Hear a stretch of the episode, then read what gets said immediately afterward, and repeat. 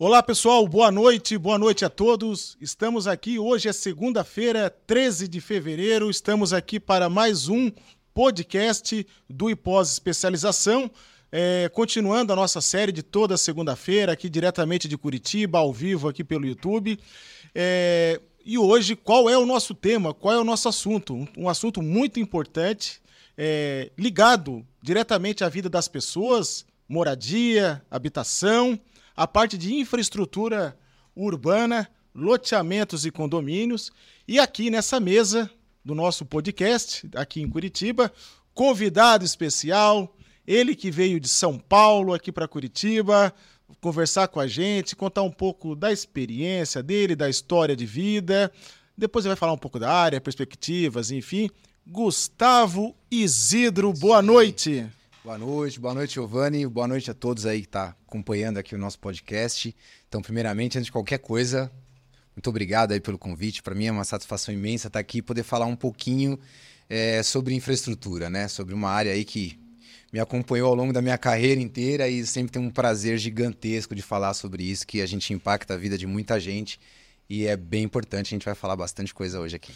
Beleza, então eu sempre costumo, né, em vez de eu apresentar o convidado, né, que se apresente. Gustavo, Sim. conta um pouco aí quem é o Gustavo Isidro. Pois é. Fala um pouquinho aí, te apresenta para nós aí, para aquele que não te conhece. Não sabe ainda. Não sabe quem é, né? Muitos aqui já sabem, né? Mas. Sim.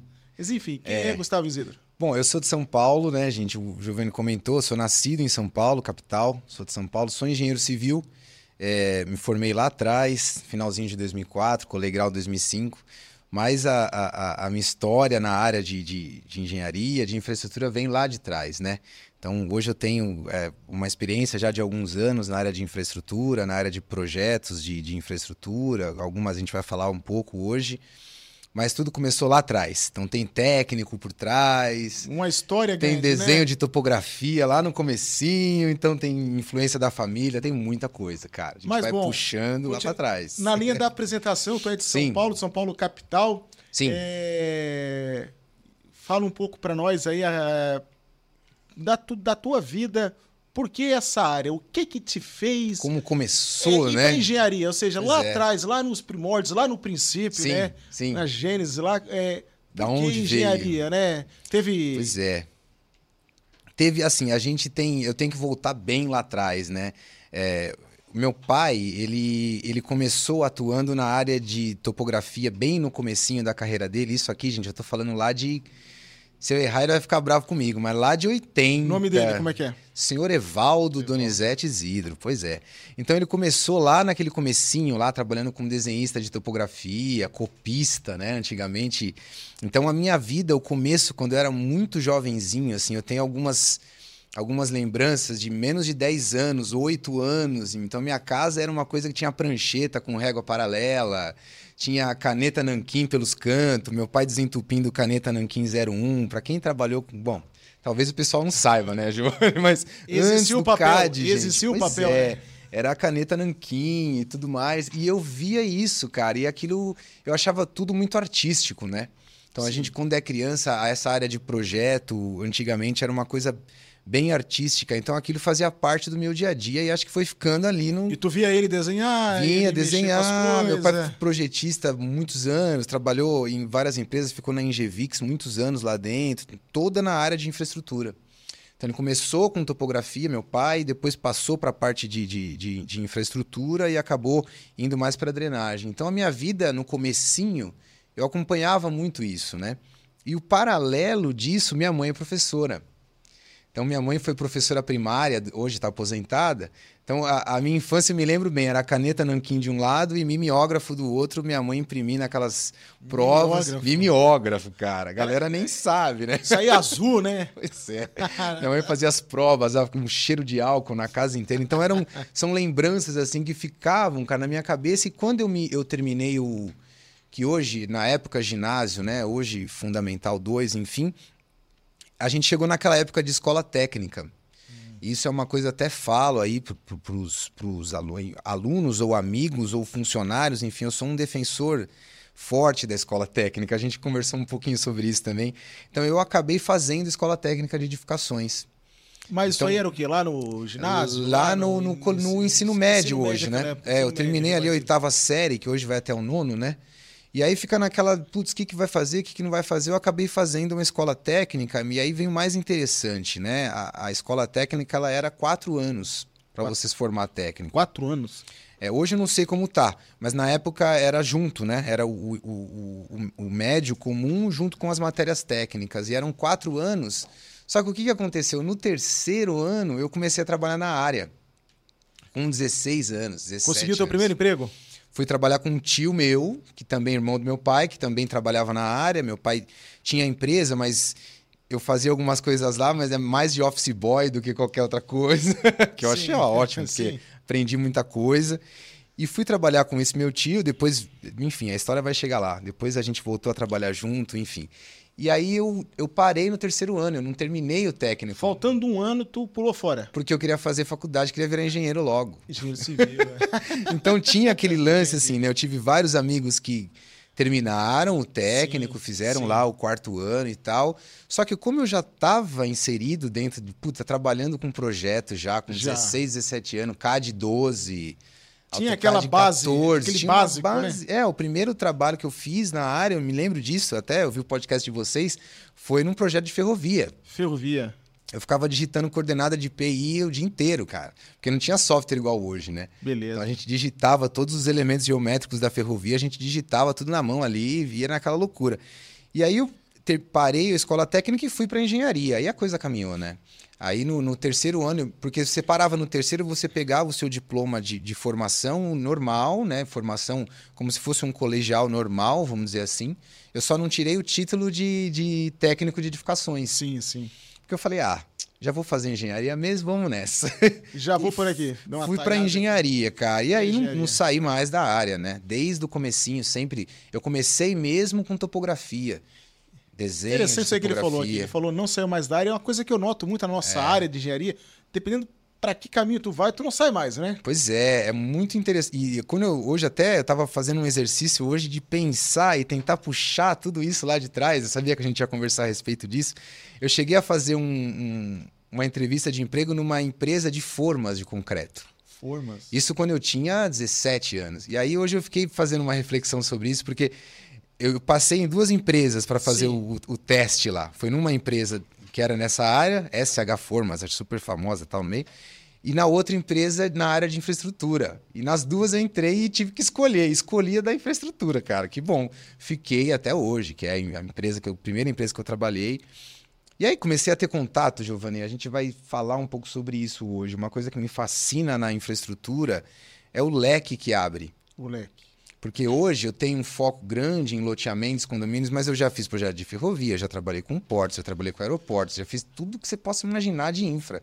É, e se tu atua na urbana, tu também transita muito bem na rural, né? Na Exatamente, rural, né? não tem como Eu vou dizer fugir. que é um pouco mais complicado até a infraestrutura Sim, urbana, pelas é, interferências, depois a gente vai conversar a respeito mais disso aí no detalhe, né? Sim. Mas é, a base é muito boa, né? Cara, eu fui. Eu, uma coisa que eu digo para todos, assim, eu acho que a topografia, na minha opinião, é a base principal da infraestrutura, para mim. Isso ah, é uma sim, coisa que eu defendo e falo isso para todos, assim, sempre. Então, o fato de eu ter. Eu comecei desenhando, é, calculando caderneta na mão, cara. Tem gente que não sabe, mas taquiometria, fio superior, fio médio, calculava esse troço na mão. Isso eu tô falando lá de 99, 98, antes do Topograph, antes dos primeiros softwares de topografia. Então, isso me trouxe uma base de, de conseguir enxergar o terreno, né? Sim. Que é o que a gente fala bastante. Assim, as, as pessoas que têm dificuldade para trabalhar com infraestrutura é porque ainda não tem realmente essa vivência espacial, né? A infraestrutura pede muito isso, é diferente, o cara não consegue visualizar como que então, é uma então, superelevação. Então você estava lá na faculdade fazendo engenharia civil e estudando, mas já estava trabalhando, já vinha lá de trás trabalhando pois é, estrutura, né? Já veio. Veio junto. Já veio. E eu me lembro que na, na engenharia civil, assim, eu tinha outros colegas que fizeram técnico também, mas eu era meio que um, um estranho no ninho, assim, porque na, na, na graduação eu falava de geometria, Sim. grade, os caras falavam, que, que isso? Tá falando? O que, que é isso? Que Fazendo que é aula de concreto 1, concreto 2 e eu levando projeto lá para a faculdade. Sim. Então, assim, eu comecei bem lá atrás, assim, isso para mim foi foi ótimo. Teve algumas fases da vida, a gente vai chegar lá, que não que eu larguei, né, mas eu me afastei Sim. um pouquinho, a vida toma outros caminhos. Mas é, dentro da engenharia, a área de infraestrutura sempre foi a área que eu trabalhei, cara. Não tem como fugir. Terraplenagem, drenagem e pavimentação sempre foi meu dia a dia, sendo urbano, industrial, a gente já fez indústria, já, putz, aeroporto, a gente fez, enfim, muita coisa. engenheiro civil, formado, formou Sim. quando? Que ano? Que eu formei, eu comecei numa, numa faculdade em São Paulo, depois mudei de faculdade. E foi uma, uma coisa maluca também, porque tinha várias adaptação de matéria, aquela coisa.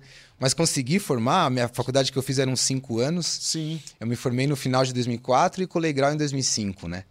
Então já estou indo já há quase 20 anos de formado. E o começo já. lá? Tu já vinha com essa bagagem lá de trás, Sim. com essa experiência. Sim. Mas 2005, Gustavo engenheiro civil. E aí? Pois é, foi uma, transa uma transição muito doida, porque o que, que aconteceu? Fazendo um resumo, senão também a gente fica horas aqui, se eu for dar detalhe. Mas depois do técnico, quando eu, quando eu terminei o técnico que eu estava comentando, o meu pai ele, ele tinha uma empresa de engenharia na época, né? Sim. Depois ele acabou saindo dessa empresa e tudo mais. E quando eu estava no meio da graduação, 2000 e, 2002, 2003, por aí, meu pai olhou um dia e falou: pô já está sabendo fazer projetos, trabalhando para outra pessoa. Meu pai trabalhava por quanto? Falou, vamos unir as forças, né, cara? Então eu estava no terceiro ano de engenharia, eu abri a minha primeira empresa de engenharia. Empreendeu. E a empresa não chamava engenharia. Meu pai não era formado, meu pai fez entendi. projetista muitos anos e tal, entendi, não conseguiu, entendi. enfim, coisas da vida não conseguiu formar. A minha empresa chamava Egos Consult Desenhos, é, Desenhos Técnicos, alguma coisa assim.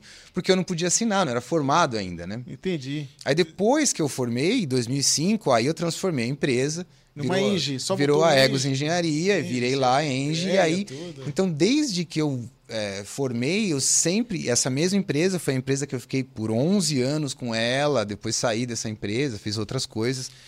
Mas, assim, é, eu sempre atuei na área de, de, de, ter a minha empresa mesmo. É óbvio que a gente fala, mas no começo era super pequenininha, era na sala da casa dos meus pais. Era um projetista, né, cara? Era Sim. empresa porque tinha um CNPJ e tal, mas empresa de projetista, assim. Foi muito legal para mim, né? Então, foi sempre empreendendo mesmo, sempre empreendendo. Funcionário fui bem pouquinho, assim, foi muito pouco. Foi poucas fases. Bom, e aí começou então já lá de trás, lá no meio da faculdade, já Sim ah, viu um, um, uma oportunidade de vamos abrir a empresa, já vinha Sim. com esse conceito familiar lá de trás, do pai trabalhando, tem empresa, Sim. enfim, tudo isso motivou. É, e aí, conta um pouco para nós, Gustavo, a, a respeito desse mercado é, que você está trabalhando, né? É, todo esse tempo de formado aí que você relatou aí para nós aí. Fala um pouco aí dessa questão de, de relação com o mercado. Como você falou, que abre um leque muito grande, né? Quando Sim. abre um leque, o leque a gente pode falar aqui, leque de, de possibilidades de atuação, Sim. contatos, pessoas. É, é muito interessante isso mesmo, Giovanni, porque como eu comentei, né? Desde o comecinho, você, vê como, como o leque na infraestrutura é gigantesco. Eu comecei trabalhando, como eu disse, com desenho de topografia. Sim. Então, o, o, pessoal ia lá no campo, fazia os levantamentos topográficos e tal, passava para mim eu fazia o desenho. Pura e simplesmente isso. Meu, meu produto era o desenho de topografia. Entregava o produto. Aí eu lembro de uma, de uma, uma cena que teve um dia, esse mesmo topógrafo que passava o serviço para mim, ele chegou para mim um dia e falou: pô, eu peguei um contrato de fazer medição de obra. Eu preciso calcular o volume de terraplenagem. E eu era desenhista de topografia, nem imaginava o que era volume de terraplenagem, não imaginava isso. Fui atrás, aprendi. E aí o topógrafo fazia os levantamentos de execução de terraplenagem, passava para mim e eu fazia os cálculos de volume, volume, e ele liberava a medição lá da empreiteira e tal. Aí já começou a abrir a minha cabeça de uma forma muito maluca, porque eu trabalhava fazendo desenho de topografia, ligando pontinho de guia, bom pontinho de bueiro e tal. Quando eu comecei a calcular volume de terraplenagem, pronto, virei projetista de terraplenagem, cara. Aí, aí gostou. Bicho, aí, aí dia seguinte eu já estava projetando aí terraplenagem. Porque aí começou projetinho, obviamente, né, pequeno, calculando medições e tal. Sim. E esse mercado de infraestrutura é muito interessante justamente por isso. Independente do tipo de obra que você tiver, seja uma rodovia, um loteamento, uma ferrovia, um, no aeroporto você vai ter medição de terraplenagem que alguém vai ter que fazer. Alguém vai ter que medir, alguém vai ter que calcular volume e tudo mais. Então eu comecei a fazer obras de, de tudo quanto é tipo que você possa imaginar, fazendo cálculo de volume de terraplenagem. Mas nada, eu não sabia o que estava fazendo ainda. Tinha um contato muito pequeno com aquilo, né? Então isso começou a acontecer lá no comecinho da minha carreira e continuou ao longo da vida inteira, porque é, isso eu comento bastante com o pessoal, né? Ah, você faz terraplenagem? Normalmente o cara que te contrata para fazer o projeto de terraplenagem fala, ah, eu tenho uma drenagem para fazer aqui também. Você não faz? Vem as fala, outras disciplinas ali, fala, né? faço. Que eu era faço. meio doidão mesmo, né? Você faz? Nem sabia o que era drenagem. Faço, faço, faço. Vou atrás, né? Vou atrás. Vou atrás. Vou Engenheiro buscar. é isso, cara. Engenheiro é problema para resolver. A nossa vida é assim, né? Você problema, sabe disso. É. Então, o, o, que mais me fascina, de verdade, assim, no, no, mercado de infraestrutura, esse leque que abre tanto em tipos de obras diferentes, seja uma rodovia, um loteamento, seja o que for, quanto nas atividades. E aí essa, essa necessidade de fazer um, um intercâmbio entre atividades... E acaba sendo interligado. É falou, gigantesco. Tu falou da questão da terraplenagem, tem a questão da é drenagem, é a pavimentação. É, começa a linkar exatamente. tudo, né? Exa foi exatamente o que aconteceu comigo. E eu senti isso na, na minha carreira ao longo desses anos todos, e a gente vê isso no mercado no dia a dia também. Eh, isso acontece direto no escritório. A pessoa liga pedindo um projeto. Isso é, parece até engraçado, mas isso acontece muito. As pessoas ligam para pedir proposta para projeto de drenagem, por exemplo. Primeira coisa que eu vou falar, tudo bem, me manda o seu projeto de terraplenagem, sua implantação, sua pavimentação, para eu ver como é que tá os caimentos e tal. O cara não tem. Não tem. Porque a prefeitura ou algum órgão de aprovação pediu o projeto de drenagem. Então ele foi atrás lá do Gustavo. E aí a gente já vai puxando outras coisas. Ah, não tem a terraplenagem? Então eu ponho na minha proposta também. Ah, precisa pavimentação? Ah, então eu ponho também. Ah, mas e as redes? Quem vai fazer? Água, esgoto? Tem alguém que faça? Não, putz, vou precisar contratar outro cara, então a gente faz também. Já coloca, então, é, compatibiliza tudo. O né? mercado de infraestrutura, ele é, para mim, ele é fascinante justamente por isso. É óbvio que é, as pessoas se especializam, tem gente que tem empresa específica de drenagem, tá tudo bem, cada um no seu, na sua área, né? Mas normalmente, uh, você deve saber disso também, né? As pessoas que trabalham com elaboração de projeto ali no dia a dia porque é o que a gente sempre fala, para o cara poder estudar um grade, ele tem que saber onde ele vai pôr o ponto baixo para sair com aquela água de lá, né? E é muito mais fácil para o cliente, ter, né? né? concentrar a contratação Sim. numa empresa, né? Sim. Onde essa empresa vai fazer a gestão do de todo da, o contrato, todo né? o contrato, todas as disciplinas, todos os profissionais. Sim. E vai entregar o projeto compatibilizado, né? É, a gente viu, eu como eu faz 20 e poucos anos aí que a gente está na batalha, eu vi algumas fases até da engenharia dentro desse cenário, né? Isso, coisas que meus pais contavam, enfim. Mas a gente sabe, né? Aquela, as, empresas, as grandes empresas de engenharia deu uma pulverizada um deu. tempo e tudo Sim. mais. Mas hoje é, um, é, um, é uma, um, uma coisa que a gente escuta bastante dos contratantes, é justamente isso, essa dificuldade e, é, de fazer essa integração entre as atividades é, de infraestrutura. Né? O BIM está aí para isso. Sim. Então é, isso é sensacional. Essa possibilidade da gente integrar as atividades de infraestrutura é fantástico. E a gente vive isso no dia a dia quando não tem essa integração. Pois é, tu falou do as BIM, dificuldades, né? né? que a gente tu falou enfrenta. do BIM, tu falou lá atrás de, dos desenhos feitos de uma pois forma é. artesanal, manual, Sim, né? Artística, Bem lá, é. né? E a gente foi evoluindo para as ferramentas de CAD, né? Sim. CAD R, R12, R14, depois 2000, 2000 e vai. E né? chegamos né? na questão de hoje Sim. do BIM aplicado Sim. em infraestrutura. Como é que tu vê, Gustavo, é, essa evolução né, na questão da elaboração, da apresentação com esse novo conceito que é o BIM linkado à parte de infraestrutura urbana, né? É, Sim. nesse conceito de loteamentos, condomínios, é, como é que tu avalia essa evolução? É, eu, eu realmente eu acompanhei algumas transições aí no, no mercado, né? Como eu falei, quando eu fiz o técnico, a gente, eu tava. É óbvio que as grandes empresas já deviam estar tá fazendo projeto em CAD, com plotagem já há um tempo, mas a nossa realidade, muito pequenininho, então a gente começou a acompanhar essa parte de Nanquim e tudo mais, foi para AutoCAD.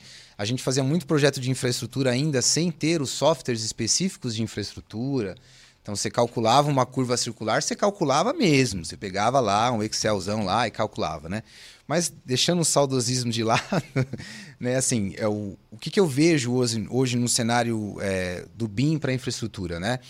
Eu vejo duas situações assim. Eu vejo é, profissionais excelentes que estão se especializando nessa área de BIM, que eu acho que é, sem dúvida que isso é uma realidade para a gente. Eu acho que ainda tem um caminho ainda a ser trilhado da utilização é, efetiva de determinados tipos de processos dentro de algumas empresas, é, como que aquilo efetivamente vai trazer um benefício lá no canteiro, lá na execução, entendeu? Eu sou um pouco é, reticente com a apresentação do BIM simplesmente como uma maquete 3D.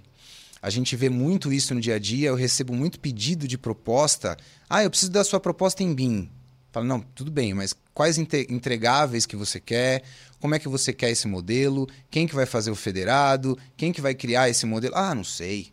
Você tem um plano de, de tem os nomes, eu não sou especialista em BIM, tá, gente? Então, tem os nomes lá, todos aqueles programas que o pessoal Sim. faz. Perdão, tô batendo é aqui. Que, é que o BIM, na então, verdade, é, um, é, um, é uma metodologia, é um né? processo, uma metodologia. O BIM não é um software, né? Exato. Então, ele acaba é, congregando vários softwares, sim, né? E, sim. além disso, ainda a gente tem empresas diferentes no mercado, né? Sim. É, temos uma empresa, uma, uma, uma, empresa que trabalha com pacote de softwares e outra tem várias, com, exatamente. Com outro, né? Então, e aí, isso aí é um bom, pepino, a empresa, a empresa pede para o projetista me desenvolva um projeto em BIM, me entregue em BIM, mas o que, que ele espera, né? Isso é muito importante. Isso né? é dificílimo. O que, que ele espera? Só quero um BIM para uma maquete Exatamente. 3D? Isso é dificílimo. Então assim, a gente vivencia isso no escritório diariamente, assim, diariamente.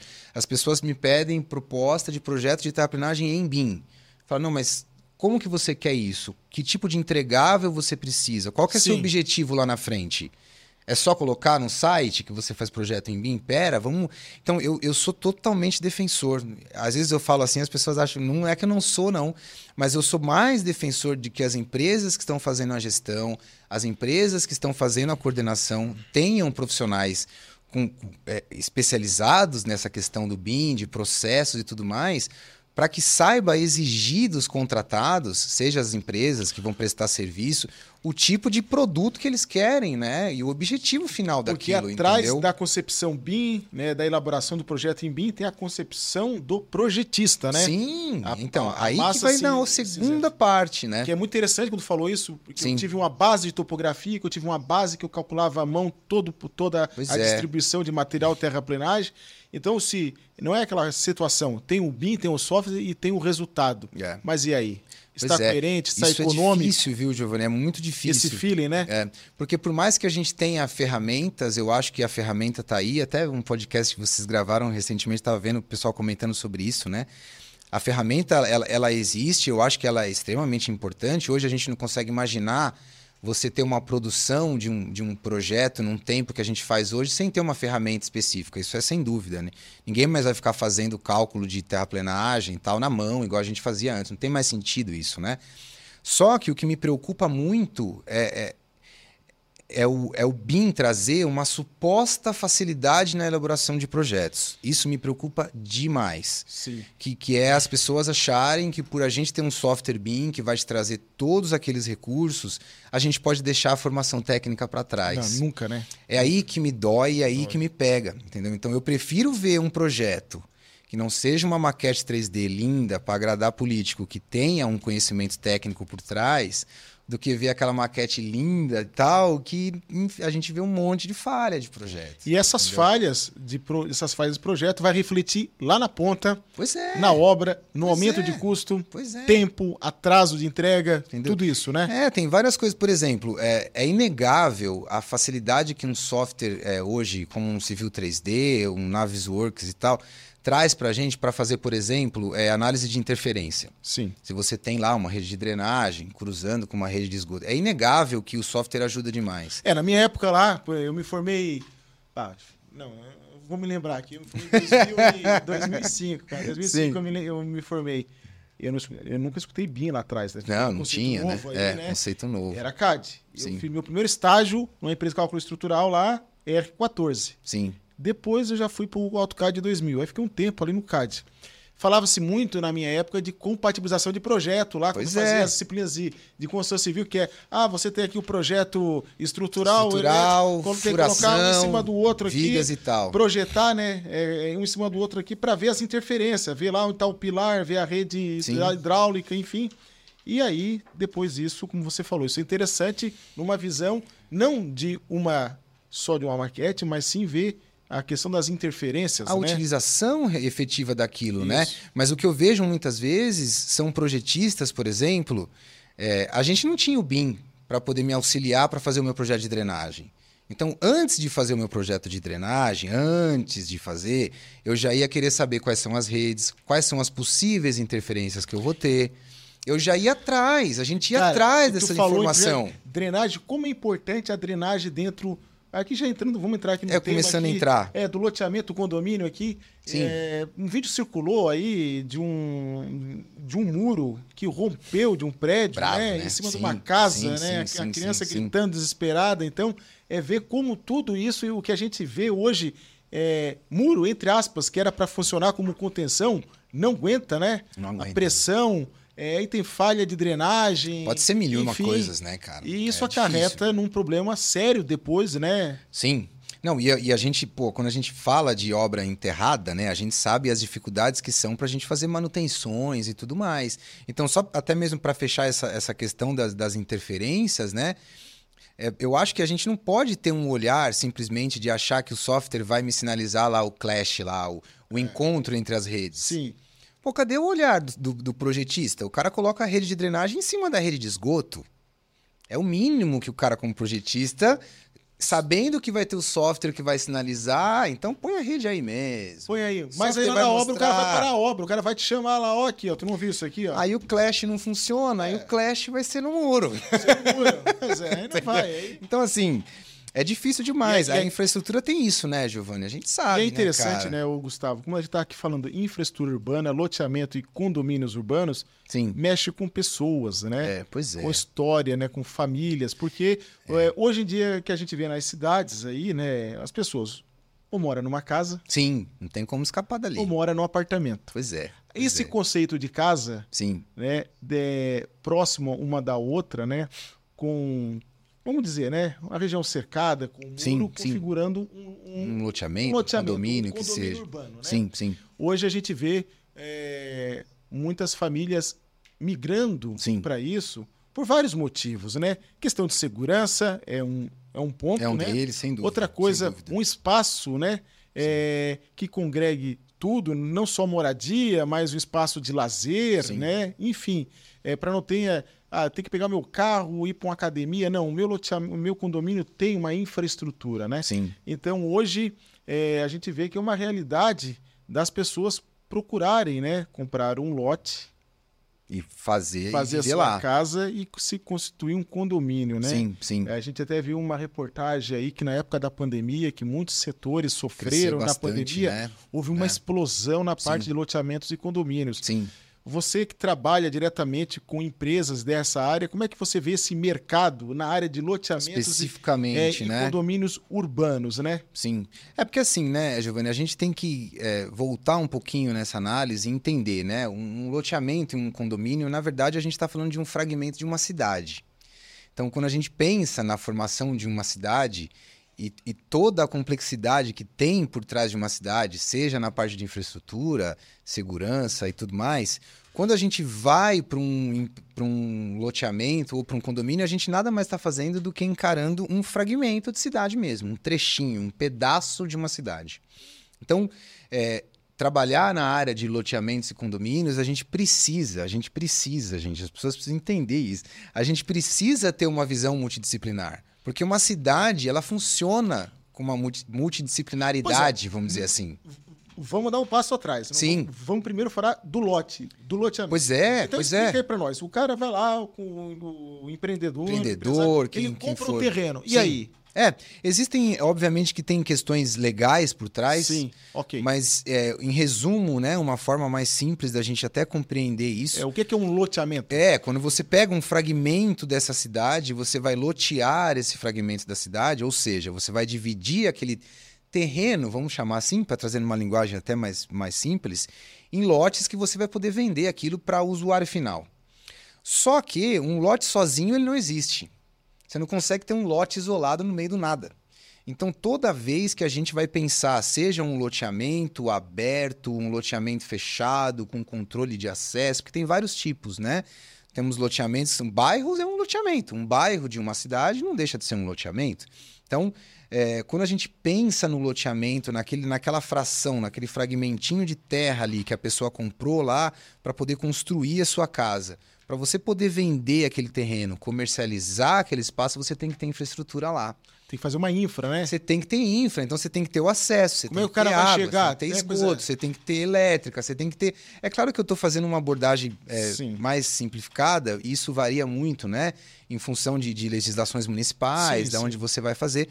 Mas, em resumo, é mais ou menos isso. A gente precisa entender, por isso que eu falo e, e- e bato muito nessa tecla, né?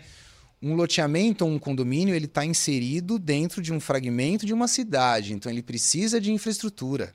Bom, então eu vou fazer um lote, eu vou dividir em pedaços Que essa seja, área aí. sim, Eu vou ter que pavimentar, vou ter Você que ter o ter pavimento, porque a ligação dos lotes, né? pois é. Tem que ter iluminação, tem, Tem que ter iluminação, que ter as redes, tem né? que ter rede de água, tem que ter rede de esgoto, você tem que estudar o passivo ambiental, você vai ter que saber se é uma região que tem alagamento, então você vai ter que fazer um estudo hidrológico. Então, é muita Dependendo coisa. do tamanho desse loteamento, pode dar um impacto ali na Pode região, dar um né? impacto gigantesco. Então, assim, são muitas coisas que, que envolvem dentro de, um- de um, de um lançamento de um loteamento, vamos pensar. E quando a gente vai para os condomínios, que aí a gente está falando de um, de um loteamento fechado, vamos fazer essa, essa, essa associação para facilitar né, a compreensão. Condomínio, seja ele vertical, de prédios, seja condomínio de casas, seja condomínio, tem vários tipos, pode ter loteamento industrial, tem vários tipos. Então, quando a gente vai para um condomínio e você fecha essa divisa, você também tem que ter infra. Tá, então um condomínio, então é um condomínio vertical, Por né? exemplo, habitacional, tal, popular, sim, seria um sim. condomínio urbano. É um condomínio urbano. Condomínio urbano. Só que as pessoas às vezes têm esse entendimento, né? Ah, você fechou a porta, a infraestrutura. Não, você tem que ter infraestrutura do mesmo jeito, porque aquilo que você estava dizendo, né? Qual que é o objetivo de alguém morar dentro de um loteamento, de um condomínio que seja? A qualidade de vida, Com Giovanni. certeza. Na verdade, tudo que você falou, se a gente juntar, é a segurança, é, o lazer, privacidade, é a privacidade, qualidade de é vida. a qualidade de vida, cara. Tudo se resume à qualidade de brincar vida. na É. rua do loteamento. Exatamente. Então é segura. Então, quando você, mesmo num condomínio fechado, é porque tem algumas questões legais. É, quando a gente pensa em loteamentos abertos, aquelas vias que estão lá dentro são do município. Tem algumas Sim, questões de legais manutenção. de né? manutenção. Sim, entendi. O pessoal faz a doação de uma área de lazer, enfim. Mas trazendo para o condomínio, que às vezes é mais fácil das pessoas entenderem, né? Aquele prédio que tem lá no seu bairro da sua cidade é um condomínio fechado.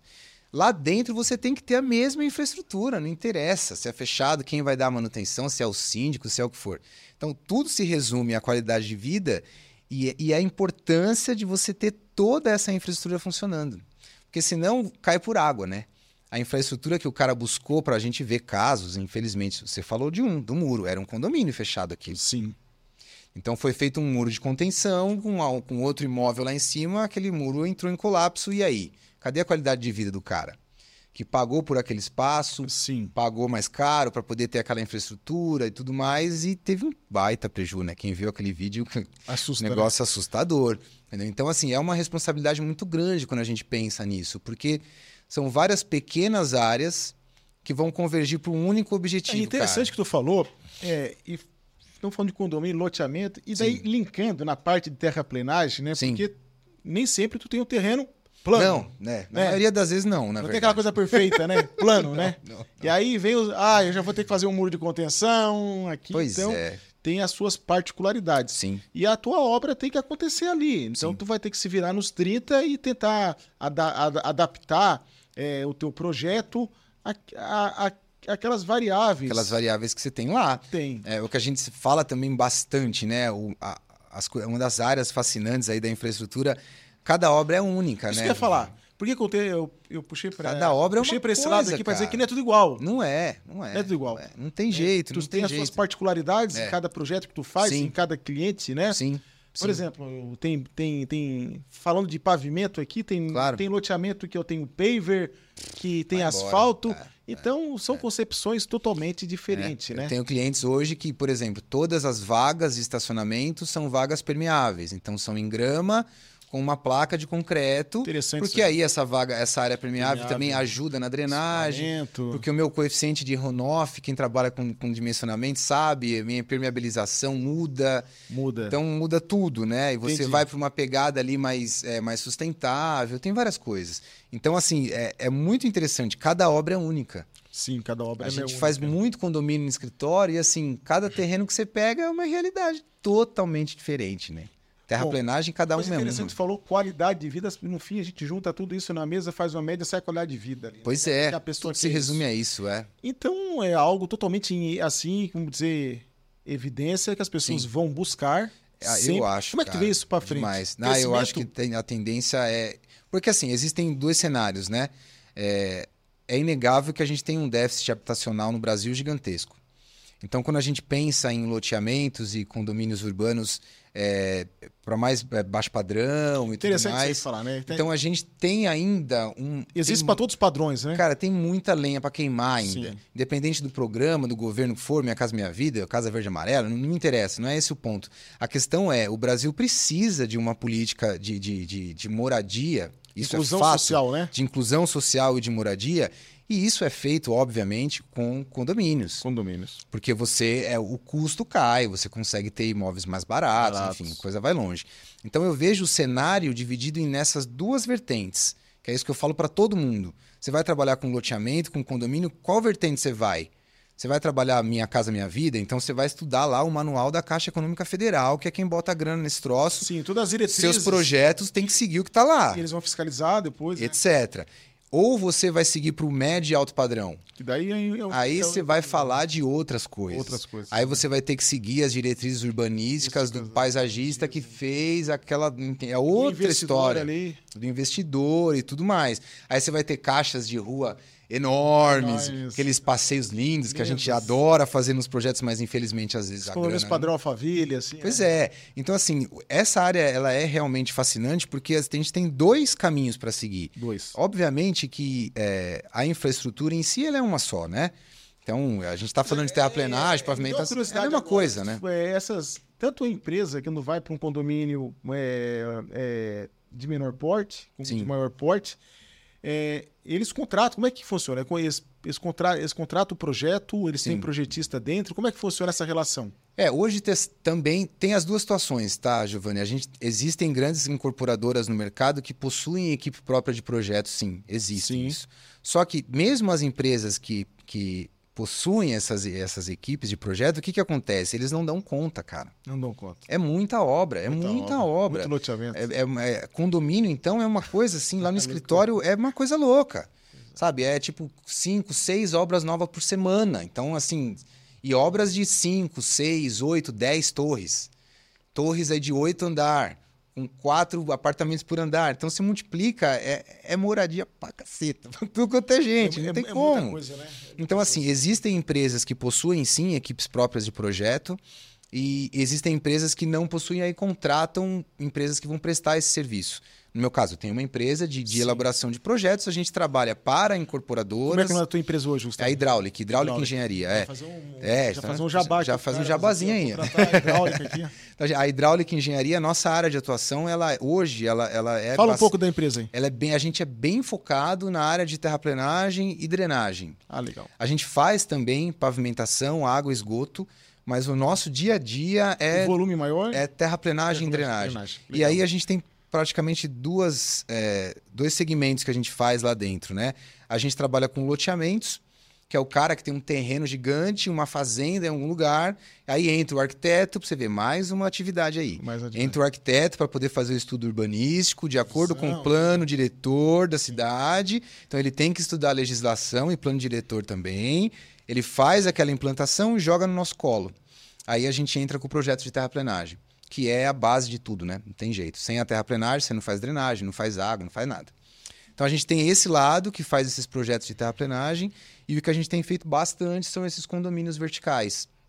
São esses condomínios de prédios, tem lá cinco, seis torres. O raciocínio é bem similar. Então você está fazendo um projeto de terraplenagem. A diferença é que no loteamento de lotinhos, você faz um lote lá de 5 por 25 para o cara pôr uma casa. Entendi. Num condomínio desse, você vai fazer um platô lá de 18 por 32, que é o tamanho do prédio que o cara vai colocar lá. O raciocínio é o mesmo. O funcionamento é o mesmo. Só que aí tem normas de acessibilidade que a gente tem que ficar atento, porque é um condomínio fechado, então a gente precisa seguir algumas normas ABNT para acessibilidade, enfim. Então hoje a gente é, trabalha, tem uma equipe lá, o pessoal deve estar tá até vendo aí, mandar até um abraço aí para todos. então a gente tem uma equipe lá super capacitada, o pessoal está cada dia evoluindo mais lá, muito legal. E a nossa área basicamente é terraplenagem e drenagem. Mas aí volta, Giovanni, até no assunto que a gente estava conversando antes, né? De como esse mercado abre leque. Porque o que acontece? O incorporador vai fazer um, um loteamento, ele tem que pedir lá as autorizações da prefeitura e muitas vezes tem as contrapartidas. Que o cara tem que fazer uma pavimentação de uma rua no interior da cidade e tal. Quem faz esse projeto de pavimentação dessa rua? A gente também. Ah, legal. Então, além da gente trabalhar no projeto do loteamento, a gente consegue. Ah, precisa fazer um acesso na BR, porque acesso. o loteamento está na frente é, da BR. É, eu achei interessante você falar, porque agora, lembrando da época que eu, que eu trabalhei na concessionária. Sim. Chegava para nós lá, trabalhava no. Trabalhei um tempinho lá no setor de faixa de domínio. Sim. E chegavam os projetos dos loteamentos. Dos loteamentos. Porque por mais que tenha toda aquela questão da legislação no município, tudo. Sim, sim. Mas, bom, a tua atestada atua de frente, é frente para a rodovia federal. Sim. Aí, se a rodovia federal é, é, não tem concessão, tudo bem, é o DENIT lá, sim. ou se não, é a concessionária. E aí tem toda aquela questão das normas rodoviárias. Rodoviárias, para fazer o acesso. O acesso, o taper, né? Tudo isso, né? Cara, é muito interessante. A gente hoje, no nosso dia a dia lá, a gente acabou. A demanda é, era, é muito grande nessa área, a gente acabou saindo um pouco da, da área de rodovias. É uma das preocupações que a gente tinha na época lá. A gente acabou saindo um pouco. É, o pessoal você fala, sempre olha para onde a água do loteamento está indo. Ixi, pois Se é. não está indo para BR, para rodovia. Pois é, pois é. O cara é, gosta, não pode, não pode. Não pode não então pode, a gente, né? o que, que a gente percebeu que valia muito mais a pena? A gente começou a não fazer esses projetos de acesso rodoviário, a gente não faz isso. Ah, sim. E a gente, quando a gente precisa, a gente tem parceiros, amigos, colegas e tal, que são pessoas que têm uma, especializa uma especialização mais na área rodoviária. Sim, mais uma focado, né? Focado. Focar o segmento. Porque dren... tudo bem, drenagem é drenagem, mas Sim. quando a gente fala de urbana é uma coisa, urbana. você falou de rodoviária, de rodovias é outra, outra. canaletas. O jeito puta... que apresenta o projeto. É, DR3A, né? DR3B, canaleta, não sei o quê. Então a gente acabou saindo desse cenário, só que a gente faz muito é, é, essas contrapartidas dentro do município. Entendi. Então o cara vai fazer o loteamento ali, é, ele segue que... a lei do município, as normas. É, e aí tem que fazer o pavimentar, acontece demais, alargamento. O cara vai implantar o loteamento aqui, ele tem que fazer o alargamento da via. Então, apesar de não estar dentro da divisa do Sim. terreno, a gente também faz esse projeto. Então é mais uma renda, entendeu? Por isso que eu falo. A área é gigantesca, cara. Ela vai abrindo muito. Você consegue trabalhar em vários, várias áreas. Pois Muito é, um, doido. E aí, dentro dessa linha que tu falou aí de prestação de serviço, tem a tua empresa, e aí lembrando um pouco da história que tu contou ali atrás ali, da questão que abri a minha primeira empresa e tudo, tem uma questão forte aí de empreender, né? Pois é. Eu, eu já estava até conversando no caminho contigo. Sim, sim. O risco, o, a palavra não é risco, o medo. Talvez a palavra seja o medo, sim. O, o, o receio. Receio, é, né, cara? De sair daquela zona de conforto, de Sim. segurança e de botar o peito e arriscar, né? Pois é. Então, são dois perfis de profissional, né, Giovanni? Eu acho que todos eles são extremamente importantes para fazer a máquina girar. Isso Sim. é fato. Sim. Então, eu acho que antes de qualquer coisa, a pessoa precisa entender se ela tem essa veia para empreender mesmo. Porque realmente a gente sabe, cara, ser dono de empresa no Brasil é brabo, não tem jeito. A carga tributária é gigantesca, tem várias coisas, né? Dorme pouco. Várias, dorme pouco, não dorme, cedo, às não vezes dorme. Não tira férias. Então, assim, eu, eu penso da seguinte forma, tá, Giovanni? Vou ser bem franco, assim, bem sincero. Eu acho que se a pessoa tem essa, essa disposição para empreender, mete as caras, cara. Vai em frente, porque vai apanhar pra caramba no começo. Não tem jeito, entendeu? Mas você trabalhar para você mesmo, entendeu? A gente estava conversando um pouco sobre isso, né? Você poder fazer o seu horário. É claro que é, o empreendedor ele pode não ter patrão oficialmente. Mas você tem cliente que você tem que atender, você tem funcionário que você tem que. Putz, é gigante a quantidade de Você coisas que precisa ter o serviço, Você precisa ter o serviço. seu contrato. Então você tem que fazer o comercial. Então, Sim. quando você vai fazer a gestão de uma empresa de engenharia, esse é um tema que eu gosto bastante também de falar. você pode ter um cara técnico, excelente técnico. Se ele não for administrativo, comercial, financeiro, ele não vai para frente. Não vai. Não adianta. Ele tem que transitar, então. Tem que transitar. Ou você pega parceiros muito bons, Sim. seja um sócio, seja um Sim. diretor, um, um gerente, sei lá. Entendi. Entendeu? Entenda suas, suas limitações, né? Eu falo isso muito para as pessoas também. As pessoas às vezes também querem abraçar o mundo, e eu me incluo nisso, talvez. Mas assim, a gente tem que entender as limitações que a gente tem. Entendeu? Então, o que eu vejo dentro, vários colegas que se formam na faculdade, ah, vou montar meu escritório amanhã. Mas, cara, se você ficar sentado olhando pro telefone, você não ou olhando pro e-mail, né? Mais telefone, você não vai conseguir trabalho. É o que você falou, você tem que fazer É, comercial. O cliente cara. não vai bater na porta, né? Porque o problema é maior, né? Então, vamos supor, você faz o comercial, tudo bem. Você Sim. fez o comercial, conseguiu o trabalho. Aí você tem que resolver a parte técnica.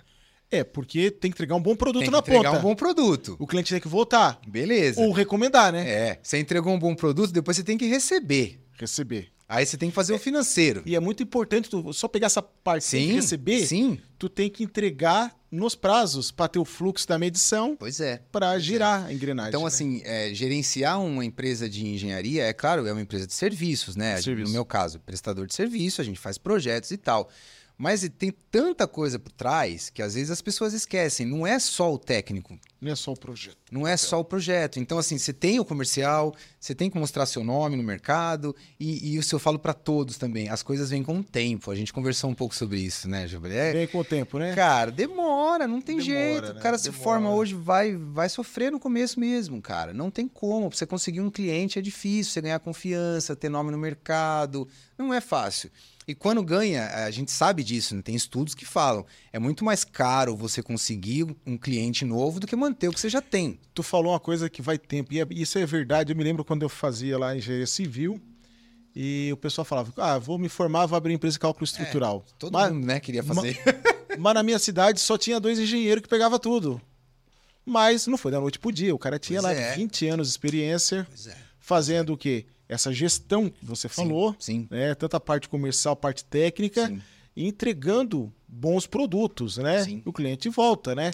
Ah, e gestão de pessoas também, né? Pois é. Gestão de pessoas. E fazendo um gancho com a nossa área aqui, quando você pensa num escritório de, de engenharia, que você vai, vai ser um líder lá dentro, você tem pessoas que estão trabalhando para você, você precisa pegar. Eu, eu defendo muito isso. A comunicação, para mim, é a chave da parada.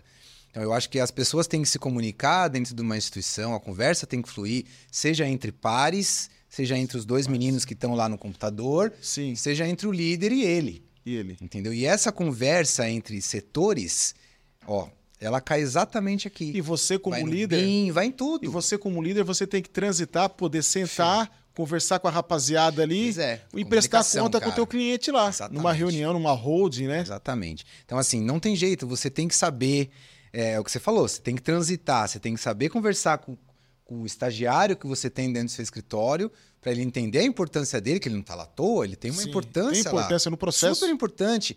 E você também tem que saber conversar com o cara lá, que é o do... E quando você vai ainda para licitações e órgãos públicos e tal, a buraco é mais embaixo, Mais embaixo. ainda, né? A gente precisa ter esse- esse- essa conversa e essa... O que eu defendo muito, que aí já vai para nossa área aqui. Várias disciplinas, Giovanni. Se a coisa não conversar, Não vai. não vai, cara. É um loteamento, é isso. Não adianta. Você pode até lotear. A gente fala lotear quando você divide várias atividades em vários profissionais. Um cara faz a drenagem, outro cara faz o esgoto e tal. Você pode fazer isso. Mas se você não tiver um gestor e um coordenador de uma obra como essa, de um loteamento, de um condomínio, você tá ferrado. É o que eu vejo no meu dia a dia. E é tão importante essa questão da liderança de equipe, que não só na etapa de projeto, mas como aqui na questão da obra, né, do loteamento, Sim, condomínio, tem toda uma parte de execução gigante. Ixi, nem fala. E é aquele negócio, nós temos um projeto para entregar, uma meta, né? Sim. Um objetivo. E, e como qual é o como fazer essa equipe se unir para em cima de um objetivo, né? Eu acho que Pois é, como é, que o líder, co- como ser um líder? O cara não na- É tem, difícil, tem cara. gente que fala, pessoa nasce um líder. Não, se a aprende. pessoa se tra- isso, Se aprende, se aprende, se aprende, se aprende. Eu acho que se aprende. Eu aprendi, aprende. cara. Não que eu seja um líder excelente, obviamente que não Sim. tem todos os meus defeitos. Mas foi tanta pancada que a gente tomou ao longo, principalmente com essa questão de gestão de pessoas, né? Quando eu te falei, teve uma fase que eu, que eu tive restaurante, cara. Então, eu tinha que lidar com pessoas do restaurante no meu dia a dia, que era uma outra linguagem, Outra linguagem totalmente, diferente. Então, assim, o na minha visão, né? O bom líder é aquele cara que valoriza as pessoas que trabalham abaixo dele, mas que consegue ter uma conversa de igual para igual, entre aspas, também. Eu acho que tem que tomar muito cuidado com isso. A hierarquia dentro de um processo, ela precisa existir. Se a hierarquia dentro de um processo se perder, cara, aí fe- ferrou. Aí você, não sabe quem manda. É aquela história do cachorro com dois donos, né? Tem um cachorro com dois donos, quem deu comida? Você não deu comida, ninguém deu comida, o cachorro morreu Complicado, né? dançou. Então, assim, trazendo para nossa realidade aqui de, de loteamentos, eu acho extremamente importante que as pessoas que vão atuar nessa área têm que ter uma visão ampla de unir todo mundo. Unir o cara do projeto de drenagem, unir o cara do projeto de esgoto, unir. Senão não vai andar, cara. E aí a pessoa tá vendo aqui o podcast, apaixonado pela área de infra urbana, de loteamento, condomínio, e aquela pergunta: gostaria de entrar na área? Cara. Qual é o X assim que tu poderia assim dar uma dica pela tua experiência como poder, como eu entro nessa área para trabalhar? O que, que Sim. eu tenho que fazer, né? É, eu acho que assim, né? é, tem dois cenários também, né? Obviamente que eu acho que tudo que as pessoas é, se prontificam a fazer antes de qualquer coisa, cara, eu acho que as pessoas têm que pesquisar muito a fundo sobre o que ela quer fazer. Porque muitas vezes as pessoas agem no impulso, né? E aí acaba imaginando uma coisa que não é bem realidade. Esse trabalho que a gente está fazendo eu acho fantástico para poder ajudar, né? A, a- a difundir um pouco mais, mas tem que buscar especialização, não tem jeito, Giovanni, não tem como, cara. Porque é muita área envolvida. Muita área. O cara não É consegue. interessante quando falar buscar especialização, porque assim, a gente tem hoje que as faculdades, de modo geral, assim, falando, elas têm uma carga muito compacta, né? É, sim, sim. Hoje, Sim. hoje a gente vê, por exemplo, a pessoa se forma no curso de engenharia, vamos pegar aqui como exemplo a engenharia civil, dependendo da faculdade que sai é, do histórico curricular, Sim. a pessoa sai com restrição de assinar RT, não consegue assinar pontes, porque, Porque não fez a cadeira de ponte. menor, ah, porque eu né? não fiz, como eu não fiz ponte, não fiz ferrovia, É. sai com muitas é, é- é restrições. Mas é, nas disciplinas mesmo, falta até. Eu dei aula, fui com um professor numa, numa faculdade. Eu me lembro lá, Gustavo, a cadeira de- chamava Estrada. Sim, Três créditos. E era só isso. só isso. Tá, e geometria 1, 2, era tudo ali. E pavimentação, era tudo ali. Era tudo dentro de estrada. Terra era tudo estrada, se vira nos 30, é três créditos em quatro meses. E é aí? uma loucura isso. e aí ele cara. sai pro mercado é, com uma noção Noção. de conceito, noção, é, é. mas muito cru, né? Sim. E aí, como tu falou, não tem jeito. Não tem como, cara. É, não is- tem como. é trabalhar e estudar Precisa. e se aprofundar. É, eu vejo assim, né? A pessoa que quer atuar como um gestor, por exemplo, de- seja de uma obra, coordenação e tudo mais, precisa ter uma, uma formação, até puxando, não tem como não falar, né? Não puxar para nossa realidade aqui. Essa ideia de a formação desse profissional mais multidisciplinar é justamente para preencher essa lacuna da coordenação e da organização das empresas desse tipo de empreendimento. Eu vejo isso no dia a dia, Giovanni. As pessoas que me contratam e tudo mais. Porque pensa bem, né? Uma pessoa acabou de sair da faculdade, igual você falou pra gente agora. Ela precisa contratar um projeto de terraplenagem. Sim. Ela não tem nem conhecimento. Como que ela vai contratar um projeto de terraplenagem se ela não sabe nem o que esperar do cara? Qual que é o produto que você vai... Você pergunta pro cliente, ah, proposta, o que, que você quer que eu te entregue? Ah, não sei, eu quero um projeto de terraplenagem.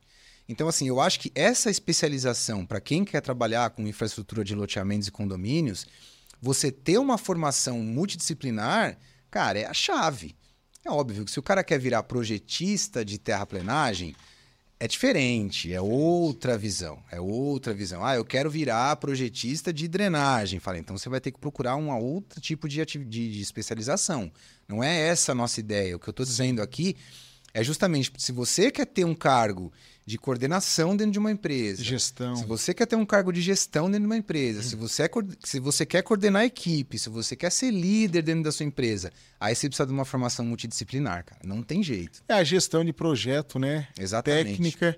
A integração entre as disciplinas, né, Gustavo? Extremamente importante, né, cara? E- Comunicação e tudo mais. Bom, né? e aí Tem como. entrando nessa questão de especializar, a gente fala da questão do estudo, sempre assim me reporto muito ao médico, uma vida inteira que o médico estuda e a Pois é. engenharia a gente tem que se atualizar. A gente É. não pode só fazer uma graduação, uma especialização E achar aqui, que, né? parar, vou ficar agora ficar 30 anos trabalhando. As coisas mudam. A gente acabou de falar no BIM, né, que é uma coisa nova na infra, mas imaginava lá atrás isso. não tinha isso, É, né? é. As coisas evoluíram, mas, mas lá atrás mesmo não tinha nenhum R12, R14, né? Nada. Era nada. e as coisas são vão se transformando. Hoje em Sim. dia, com toda a tecnologia, dos aplicativos, eh, da aparelhagem, nós temos de, de georreferenciamento, Várias coisas. o, o uso do, do- do próprio do drone né, como ferramenta né, Sim. na parte de engenharia. É, então, é, entrando aqui na questão da especialização, como é importante, nós temos aqui infraestrutura urbana, loteamentos e condomínios urbanos. É, é, e queria te perguntar a respeito do curso. Sim. Gustavo é o coordenador do curso, ele coordena esse projeto, um projeto é, um- muito assim é, top. O curso é, ele tem um envolvimento grande em várias disciplinas, um curso que foi desenhado né, e idealizado em cima é, não de um de uma de uma estrutura curricular, mas de uma experiência Sim. profissional lá atrás, como ele narrou e contou aqui, é, passando é, por todos os, os- as disciplinas, né, que tem um loteamento, topografia, drenagem, e queria que tu falasse um pouco desse curso Sim. da pós-graduação em loteamentos e condomínios urbanos. Sim, é assim, o bom, como o Giovanni disse, né, eu sou coordenador do curso hoje e esse curso ele tem uma grade, assim, Giovanni, é uma coisa muito legal, assim, todas as pessoas que a gente mostra que atuam na área, sejam colegas de, de, de profissão, pessoas que querem fazer a pós e tal, é, é inegável que a pessoa bate o olho naquilo e entende que a gente tá, o que que a gente fez, né? Você sabe muito bem disso. Você pega um loteamento e ou um condomínio e abre esse tipo de empreendimento, quais são as atividades envolvidas dentro desse, desse empreendimento, né? Então, o legal desse curso é isso. A pessoa começa o curso, por exemplo, a primeira aula que nós, o primeiro módulo que nós temos é um módulo que eu ministro para os alunos como coordenador, que a gente faz uma introdução à infraestrutura e já entra com topografia, que é a base, cara. A base. Você não consegue dar uma aula de geometria pro cara sem explicar um putz, curva de nível e tudo mais, porque a graduação, como você mesmo disse, tem umas coisinhas que infelizmente não vem. Não vem. Então o curso é muito interessante nesse sentido. A gente consegue ver todas as áreas envolvidas dentro de um loteamento de um condomínio. Então o aluno vai fazer toda aquela jornada, toda a jornada. Ele vai pegar topografia, ele vai pegar legislação, ele vai pegar sustentabilidade, ele vai pegar geometria, terraplenagem, drenagem, água, esgoto, iluminação, meio ambiente, orçamento. Acho que deu. Isso aí. Então, assim, são várias áreas, porque o nosso objetivo principal aqui é a formação de um gestor e de um coordenador desse tipo de obra. E quantas disciplinas tem o curso? A gente está com 18 módulos, 19 na verdade, a gente tem mais um, né? Sim. Que é um módulo que a gente faz é, de apoio para o artigo, que o pessoal tem que, tem que entregar, de metodologia. Então são 18 18 módulos técnicos aí. que a gente tem no, no, no curso e as- o mais interessante também, né? Os professores que a gente tem no time, né? Então a gente tem professores atuantes aí nas mais diversas áreas que traz uma visão muito legal para os Atuante no mercado. Atuante totalmente no mercado. Então, com isso, Totalmente. consegue dar aquela visão prática para dentro do curso, né? A gente tem uma coisa que eu falo bastante para meus professores lá, né? O, todos os exemplos que a gente usa na- nas aulas, as atividades que a gente usa nas aulas, a grande maioria são casos reais. É obviamente que a gente muda algumas coisas, até por questão, a gente não pode também, né, ficar divulgando nome de clientes e tal. Mas a gente tem uma disciplina que é um diferencial nosso, é, que é uma disciplina específica sobre a implantação de condomínios verticais. E é uma, é uma disciplina muito interessante, um módulo os alunos têm gostado muito, porque traz uma visão realmente real do dia a dia mesmo, de obras que o professor que ministra essa disciplina trabalha com isso no dia a dia, o que ele faz. Então ele trouxe isso para nós aqui no IPOS e a gente conseguiu colocar essa, é, é, esse módulo, essa disciplina, e os alunos adoram, porque são exemplos reais mesmo. O que, que vai acontecer? Você tem que implantar um loteamento, você tem que é, implantar um condomínio no, na, no módulo de terraplenagem também. A gente faz um projetinho de terraplenagem junto com o aluno. A minha atividade Faz um piloto. faz um piloto. A gente tem uma atividade que os alunos também gostam muito, que é de análise de projeto. As pessoas precisam entender, para você poder analisar um projeto, você tem que saber fazer o projeto. Não adianta você colocar uma pessoa para analisar um projeto, pessoa que não sabe fazer um projeto. Então a gente vê muito também no mercado esse cargo né, de gestor e de coordenador. Então, alguns módulos a gente puxa para esse lado de análise de projeto. O que, que adianta você contratar um projetista de terraplenária se você não sabe analisar o que ele está te entregando? Aqui a gente ensina. A gente ensina o cara. Fala, você pode não ter experiência de fazer, porque não dá tempo, porque eu tenho que gerenciar uma equipe gigantesca. Mas se eu contratar um, um projetista de terraplenagem, eu vou saber avaliar o projeto dele. Se eu contratar um projetista de drenagem, eu sei avaliar. Na, no nosso curso de, de, topografia, poucas pessoas fazem isso também, é muito interessante. Eu explico para os alunos como que você pede uma proposta de topografia. Como que você contrata uma topografia. Entendi. Então o cara vai fazer uma topografia de um loteamento. Vai te entregar. Que isso. tem mata, ele pode fazer com drone? Será? Tem ponto de controle? Não tem? Então a gente, eu trago essa visão para os alunos. Ah, tem que fazer uma rede de água externa de um quilômetro e meio para poder levar água lá do reservatório da cidade até o loteamento. Então, quando você vai contratar a topografia, você já tem que contratar aquela faixa para ele levantar também. Então, são coisas que a gente vai vivenciando no nosso dia a dia, que a gente sabe, infelizmente, são deficiências da coordenação do contratante. Então, o nosso objetivo aqui é formar o cara que não vai fazer essa falha num possível cargo depois de coordenação e tudo mais. E daí, com isso, os professores com, essa, com esse ponto que trabalham na área, são Sim. atuantes no mercado, né?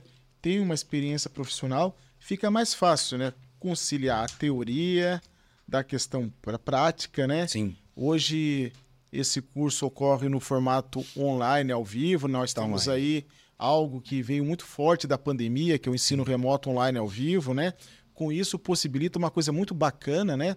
Que é um network a nível nacional, né? Tu tem alunos aí espalhados pelo Brasil. Muito legal, sim. Queria falasse um pouco disso. Qual é a tua experiência, assim, quando tu senta para dar aula, tem aluno Cara, do sul, do norte, do legal. oeste, como é que é isso? É muito legal. O fato é isso, você tocou exatamente num ponto muito bacana, assim. O fato da gente conseguir juntar é, profissionais de várias regiões então, quando a gente fala de loteamento e condomínio, como eu disse, né, é um tipo de empreendimento que puxa muito a legislação municipal. Então, tem outras questões envolvidas, mas normalmente as características dos, dos empreendimentos são, são de acordo com o que se faz na região e tudo mais. Então, a gente tem alunos dos mais variados estados. E é muito legal, porque no primeiro módulo a gente faz uma introdução à infraestrutura e eu puxo isso dos alunos, né? Para eles trazerem para mim essas características dos loteamentos. A gente tem. Ah, spoiler aqui, mas vamos lá. a gente tem uma atividade, a primeira atividade que eu dou para eles é justamente pesquisar no Google mesmo, na região do cara, qual que é o tipo de empreendimento que está sendo feito lá hoje. Como ah, ele legal, é. Legal. Como ele é. Então, cada um apresenta na aula. Olha, na minha cidade fizeram um loteamento industrial. Putz, legal. Baita gancho é meia hora falando de loteamento industrial, porque não tem como não falar. Outro tipo de loteamento. Outro tipo, tipo de loteamento. Entendeu? Então, assim, é, essa possibilidade de, de profissionais do, dos mais variados locais é muito legal por isso. Porque, como a gente falou, né? A, a área de infraestrutura, cada projeto é único. Então, as histórias que vêm. E aí, quando você vai para pavimentação, ah, aqui na, por exemplo, a gente trabalhou bastante na região norte lá. Eu já fiz muito projeto lá, no Amazonas e tal. É uma região que tem uma deficiência de brita, a gente não consegue encontrar brita, os caras fazem fazem usam seixo para poder fazer base de pavimento, vários tipos de coisas diferentes lá. Então, quando a gente começa a puxar isso dos alunos, ah, eu trabalhei numa obra que o cara fez a compactação com não sei o quê, porque lá na região não tinha não tinha material. Dia, não tinha, tinha, material. Não era o que eu tinha, era isso aqui, tem que fazer. O Brasil é um, a gente sabe disso, o Brasil é muito diverso, né, cara? Tem de tudo aqui no Brasil. Então, assim, essa possibilidade que o curso traz de fazer esse network é sensacional. A gente tem alunos nos grupos que prestam serviço para outros colegas do mesmo grupo, do mesmo, porque a gente tem um grupo, né, que a gente sim, junta os alunos, uhum. e estão sempre lá trocando. Ah, tô precisando de um projetista de esgoto. Alguém conhece alguém? Pô, tem o um cara aqui. Minha empresa faz. Minha empresa faz, a minha outra faz. Então, assim, é muito legal esse network é, porque que a gente às, faz. Às vezes o pessoal pergunta como acontece o network? Dessa maneira. Dessa maneira, demais, demais, demais, demais. Isso acontece muito lá. Muito, Além de até professores, muito. né? Como você falou, todo mundo trabalha numa empresa trabalha ligado, na área, é, é, é diretor, é. é. dono de empresa, Sim. precisa de um profissional, tá ali o, profissional qualificado, dúvida, né? Não dúvida, tem como não não escolher, não, fico né? não é querendo puxar a não sardinha, é. não. Mas se eu tivesse que contratar um coordenador um dia para poder coordenar uma obra dessa, um cara com uma formação dessa, Giovanni, de verdade, cara, assim, é, abrange tudo, né? Abrange tudo. Essa que é a grande sacada. Era, que, era o que lá atrás a gente precisava quando entrou na área, né? Isso aí. Né? Isso de uma estrutura curricular. Esse é o sentimento. É. Esse é o sentimento. Porque eu, quando me formei, eu queria para a área de estrada, rodovia. Não tinha tinha o que pouca fazer, base, né? pouca base. É. bem, é bem como tu falou, né? Gosto de ir para cá, Sim. mas não tenho caminho, a Não base. tem como chegar, né? E quando eu fui pro mestrado foi tão difícil, eu me lembro, foi tão difícil no mestrado, porque o mestrado dava carga, te vira. É, vai. Te vira, vai. E aí vai como? Como é que eu ia sem a base profissional? Sabe nem, não tem como, Os né? colegas que já tinham experiência, era Aí vai, fácil. aí voa, né? Vinha, voa. E eu vi como é importante conciliar isso, né? Sim. E sim. a especialização, né? Tem essa questão mercado, né? Tem que Trabalho, ter, também né? acho. Sim. Ou seja, você passou por essa especialização. É esse aqui, foco de jogar o né? cara no mercado. É, ou né, seja? Você transitou aqui de 18 meses, 19 meses, né? Cont- contando aqui ó, o ciclo total do curso 19. 19. Várias pessoas passaram por aqui Sim. dando aula, Sim. cada um contando uma história de vida, trabalhando, contando a dificuldade que teve, como fez, os próprios alunos, quando o professor interage. Como você falou, ah, aqui eu compactei, não tive equipamento, tive que adaptar. Vai se virando. não tinha- aqui não é. tinha brita, tinha outro material, É. entendeu? É muito legal, assim. Tem um, a gente tem alguns. E o mais interessante também, que, eu- que é legal a gente frisar nesse curso, é o que, que acontece? Às vezes acontece o contrário. Em que sentido? De ter uma pessoa que gosta de infraestrutura. A gente tem duas, duas alunas na turma. ah, Não sei qual turma você são tanto aluno que três ou quatro, não sei. Que devido ao nosso, a minha aula lá de geometria e terraplenagem, gostou e agora está fazendo uma especialização, buscando aprender a fazer projeto de terraplenagem. Legal, bacana. É o caminho contrário. Contrário. Então o cara viu aquela, aquela visão toda de gestão, viu todas as áreas, todas as se atividades, identificou para um. falou, pô, gostei disso, gostei disso aqui, Gostei vou disso começar aqui. a fazer projeto de terraplenagem. Vou aí cá. vai embora. Porque o conhecimento, o, o conhecimento é, é- A gente sempre fala isso, né? O- a pessoa que faz terraplenagem, ela precisa ter uma visão de outras áreas. É, né? Não tem como não ter. Então o curso traz isso, e aí a pessoa E consegue. vocês motivam os alunos, né? Fala assim, Sim, dá o professor sim. ali, ó, o nosso Gustavo fala com tanta que vai. paixão sobre É, que topografia, ser, sobre terraplenagem, vem outro Tem que professor ser. que, fala sobre contenções, Sim, sobre sim. geotecnia. Sim. A gente tá- é, o, o time que a gente montou de, de, de professores realmente está sendo muito legal, assim. Os alunos gostam bastante, está funcionando super bem. O pessoal tira dúvida contigo, de serviço, Ah, de tira, obra, é tira, direto, tira, direto, né? Tira, tira. Tira, tira, tira, bastante, tem jeito. tem, né? Mas eu gosto demais, Giovanni, de verdade. Então quer dizer que os professores são muito abertos à conversa, esse A gente network. tem, é, a gente tem uma abertos. relação com, com os alunos bem, bem forte mesmo, Bacana, assim. bacana. Isso é importante. Eu acho importante, porque é um curso muito amplo mesmo, né? Então a gente precisa pegar na mão mesmo. E as mulheres jeito, muito né? forte aqui também procurando o curso de infraestrutura, Bastante, né? Você cara, tem alunas, muito né? Legal, muito, Muito, né? legal, muito legal. A gente tem uma aluna, eh, tem, tem gente que trabalha na área de laboratorista também, muito legal, cara. Uma, uma área assim bem ampla assim. A gente tem gente de tudo canto. Tem bastante gente aqui do sul, eh, tem algumas pessoas de São Paulo, mas tem gente da região norte também. Tem gente de tudo lado, né, cara? Tem pra todo lado. Todo lado pelo Brasilzão todo, O né? Brasilzão inteiro, cara. E Muito tá com bom. quanto? Hoje tá em qual turma, Gustavo? Esse É, a gente tá curso? indo pra quinta agora. pra quinta turma. A gente tá indo pra quinta Já turma. começou?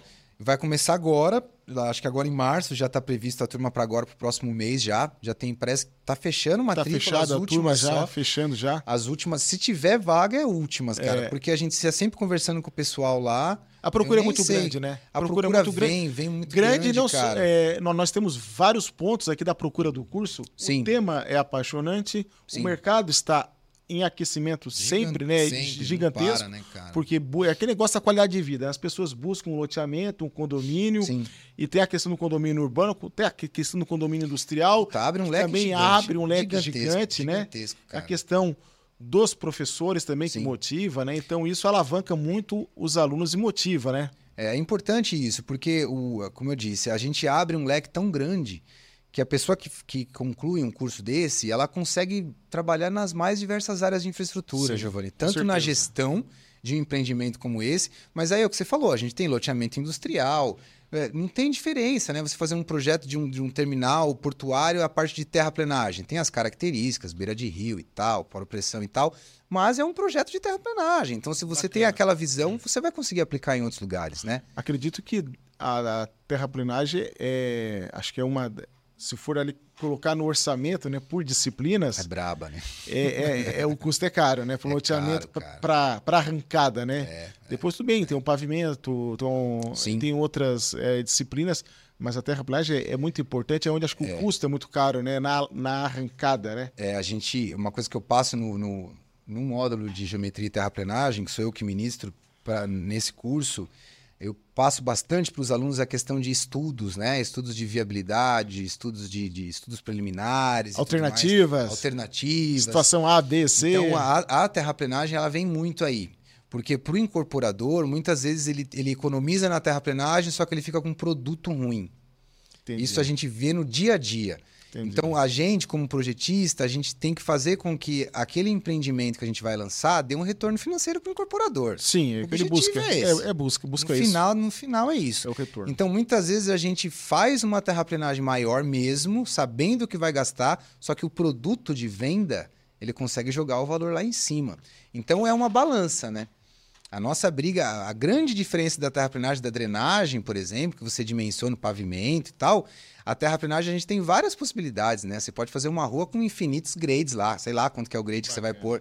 Dependendo do que você vai fazer, vai ficar mais caro ou mais barato, né? Ah, então, que bom. Então aí, ó, pessoal, aí uma área ótima, infraestrutura urbana, loteamentos e condomínios. Gustavo aqui, ele contou um pouco do que, que é essa área que cativa, que apaixona, mercado em, em crescimento. Então, estamos aí o pós-especialização com o curso de infraestrutura urbana, loteamentos e condomínios, aqui o Gustavo aqui que é o nosso coordenador do curso aí, contando um pouco da história de vida dele. Gustavo, a gente está chegando aqui próximo do encerramento desse nosso podcast. Tá. Eu queria é, primeiro é, te agradecer Tá, o Gustavo é lá de São Paulo, pessoal. São Paulo. Estamos aqui, aqui. aqui em Curitiba aqui agora. Ele me veio de São Paulo hoje, especialmente para conversar a respeito aqui dessa área aqui. É, queria te agradecer, tá? E, e, e deixar para ti aí aberto aí, né?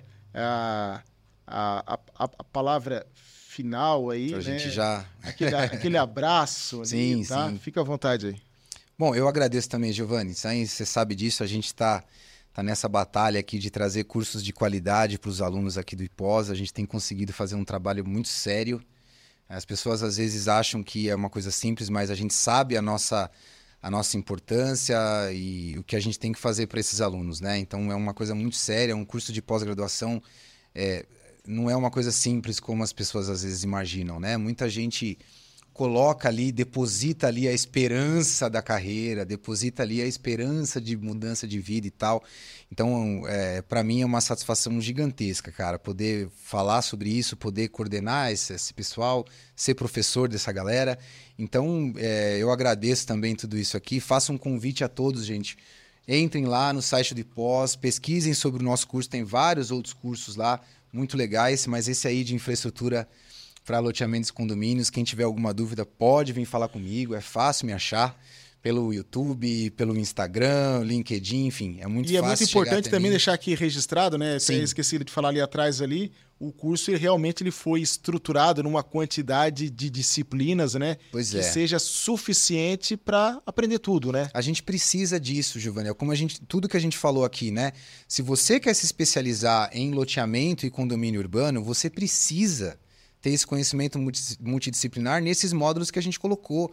Se a gente começa a tirar um módulo, tira Reduzir um outro, o curso. faz um curso menos módulo, vai ficar deficiente em algum ponto. Vai faltar certeza. alguma coisa. Vai faltar alguma coisa. Então é um curso. E o cara só vai saber isso depois, lá na frente. Lá na frente. fez então, assim, falta. Fez, fez falta, falta aquele módulo e tal. Então, assim, sou suspeito para falar, sou um defensor aqui apaixonado pela área de infraestrutura. É, agradeço demais. Aproveito ah. aqui para mandar um abraço também para minha família que está lá em São Paulo, meus um pais, esposa, lá. filhos, é, meus pais, meus funcionários lá do escritório e o pessoal que me acompanha pelo Instagram também, que eu sei que tem um monte de gente acompanhando aí. Qual é o teu canal do Instagram aí? Eu tenho projetos de infra, gente. Arroba projetos de infra. Dá segue ele lá, lá, vai lá no Instagram, segue Gustavo lá. Tem bastante coisa lá do meu dia a dia aí em projetos de infraestrutura. Tem a Hidráulica Engenharia, que é a minha empresa. E, mas estamos aqui, estamos aqui no IPOS. Um abraço para os alunos aí também, né? Pra Todos os meus aí, alunos, tem lá várias turmas que a gente coordena, aí, deixa cara. a gente de cabelo em pé, mas a gente adora os alunos. E cara, aquela pergunta de encerramento que eu faço para todo mundo: o que é que Sim. você faz fora das quatro linhas, fora do trabalho? É, Fim de semana, o que, que tu gosta de fazer no teu momento de descanso? Assim, agora eu não vou mexer com loteamento, com projeto de imagem. o que Gustavo gosta? Hobby? Tem que fazer mais um podcast, só para falar dos meus... só para falar dos meus ah, hobbies. Passear. Não, não ultimamente, é, é, ultimamente eu tô mais sossegado, cara. Eu gosto muito de tocar, né? Tocar. Eu toco violão também, ah, tenho legal. envolvimento com música desde Ó, meus próxima, 13 anos. A, a, próxima ele vai fazer, fazer um som, som aqui. aqui né? Gosto muito disso. Mas eu, ultimamente a gente tá mais caseiro mesmo. Caseiro. Eu gosto de ficar em casa, fazer um churrasco lá, tomar minha cerveja com a minha família. Já fabriquei cerveja também, então Pô, eu tenho adoro uma pós, cerveja. uma pós em cerveja. Vamos fazer uma pós de cerveja aqui. Pode fazer, cara. O sommelier de cerveja você já tem. Tá aqui, ó. Meu diploma tá lá em casa guardadinho, mas tá lá. Então, assim, no, nas minhas horas vagas tá bem assim mesmo. A gente tem trabalhado pra caramba, tem que aproveitar o momento, a fase da vida. Mas sempre que a gente pode, eu tô em casa lá, fazendo um churrasco com a esposa, com os filhos, é o que a gente gosta de fazer mesmo. Ficar em casa. E jogar basquete, cara. Jogar basquete é também uma das minhas paixões. Gosta de futebol? Né? Então, gosto. Tem... Time? Eu sou palmeirense. Palmeirense. Eu ia falar que era corintiano. Não, não, não. Aí também não. É, eu tenho uma, uma criação né, de família, família palmeirense e tal. Já fui ver vários jogos. É, mas acabei indo mais pro basquete, gosto basquete. muito, cara. É, assisto é, NBA, assisto NBB, que é o basquete nosso aqui. Sim. Então, é, assim. Gosta? É bacana, gosto, vou jogar sempre que possível aí, os domingos aí, às vezes eu tô me metendo aí para jogar. Quando, quando o corpo aguenta, eu vou. Vai. Mas adoro basquete, cerveja e música. É Bacana. Obrigado aí, Gustavo. Quero agradecer a todos aqui é, que assistiram é, esse nosso podcast a respeito de infraestrutura urbana, loteamento e condomínio. Tá aqui um cara bacana, um cara legal, o Gustavo Isidro aqui. Valeu. É, além de, de, de professor e coordenador, um amigo nosso aqui, uma grande pessoa aí que pessoas assim que agregam no mercado de trabalho, na vida, né?